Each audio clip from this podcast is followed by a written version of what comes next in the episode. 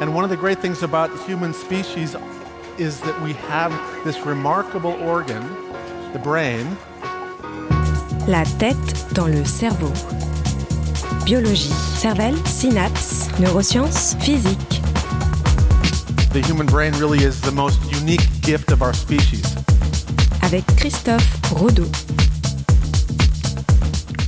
Imagerie par résonance magnétique fonctionnelle, scanner cérébral, les images représentant le cerveau font partie de notre quotidien. Mais il n'en a pas toujours été ainsi. La tête dans le cerveau.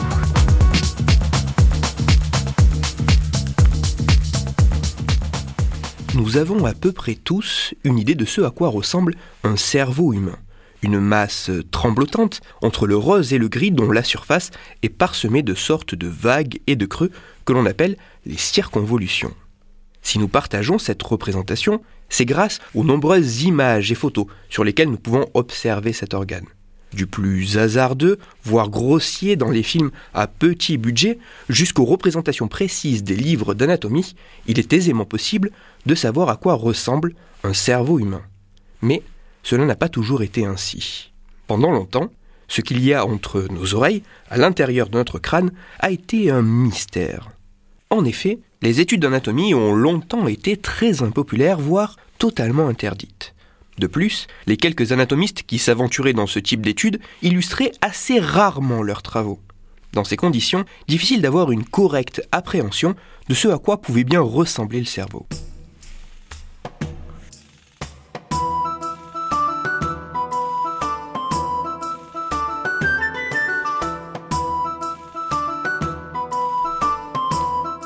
Partons dans le passé.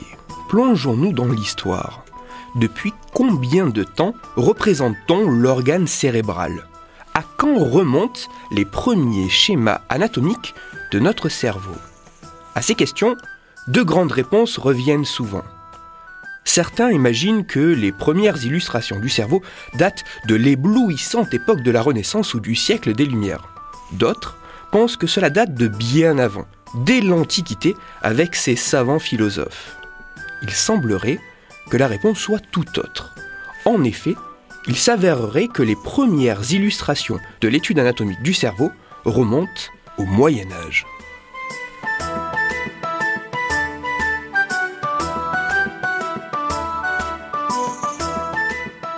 Certes, les études anatomiques datent de bien avant cette période historique.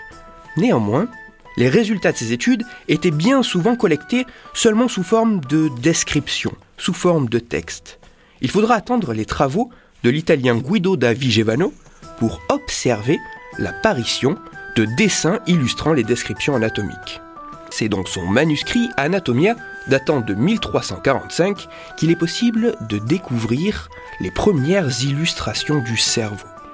Pour la première fois, six planches représentant le cerveau la tête et la moelle épinière sont effectués.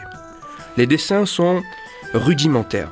Ils illustrent la procédure de trépanation, le cerveau lui-même, ainsi que quelques détails anatomiques comme les circonvolutions sans grande précision. C'est en partie grâce à l'illustration des études anatomiques introduites par Guido da Vigevano que l'anatomie, a bien des années plus tard, pu prendre son essor et être considéré comme une discipline scientifique à part entière. Ces dessins ont vraisemblablement été les premières représentations anatomiques permettant à la fois de représenter et de diffuser l'image de notre organe cérébral. Bien que sommaires, ces illustrations peuvent être considérées comme les premières représentations neuroanatomiques de l'histoire des neurosciences. Toutes les références de ma chronique se trouveront sur mon site, Cerveau en argot, et pour approfondir la chronique d'aujourd'hui, où nous nous sommes plongés au cœur du Moyen Âge, je ne vous renvoie pas vers une lecture, mais je vous parle de Fanny Cohen-Moreau et de son podcast Passion médiéviste. Ce podcast revient sur l'histoire du Moyen Âge grâce à des interviews de jeunes chercheurs travaillant sur ce domaine. Dragon, tournoi de chevalerie, lutte de pouvoir, près de mille ans d'histoires fantasmées et méconnues que Fanny et ses invités éclaircissent tous les mois. Pour en apprendre plus sur cette période historique mystérieuse, n'hésitez pas à aller tendre l'oreille pour découvrir ces différents épisodes passionnants et accessibles à tous. Je vous parle également de ce podcast car nous faisons tous deux partie du réseau d'entraide entre podcasts indépendants Podcastéo. Pour discuter science et cerveau, vous pouvez me retrouver sur Twitter, Christophe-Rodo, R-O-D-O, et sur mon blog Cerveau en argot. Je vous rappelle aussi que si vous, auditeurs, vous avez des questions ou des sujets dont vous voudriez que je parle, n'hésitez pas à me le faire savoir directement sur mon compte Twitter, j'essaierai d'y répondre dans une future chronique. Christophe Rodeau. La tête dans le cerveau.